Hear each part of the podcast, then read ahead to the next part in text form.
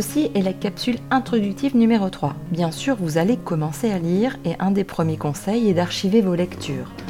En effet, vous aurez trouvé vos premières lectures peut-être sur Dumas, Google Scholar ou ResearchGate et nous reviendrons largement là-dessus en CM.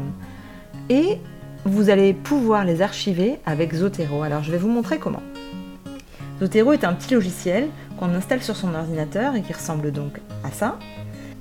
Quand vous allez aller sur ResearchGate, vous allez pouvoir faire une recherche par chercheur ou par publication et par mots-clés. Et par exemple, je vais prendre ce dernier article-là de Simon Baron-Cohen et mettons que euh, cet article-là m'intéresse et que je veuille l'archiver dans Zotero. Je n'ai plus qu'à cliquer sur le petit livre qui se trouve là, appuyer sur OK et ça l'enregistre directement dans ma bibliothèque. Quel est l'intérêt réel?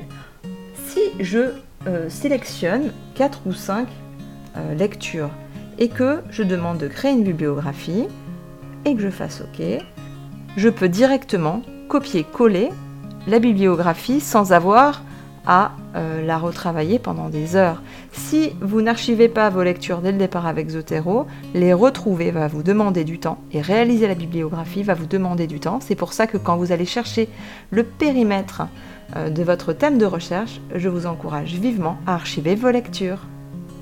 A bientôt, prenez soin de vous.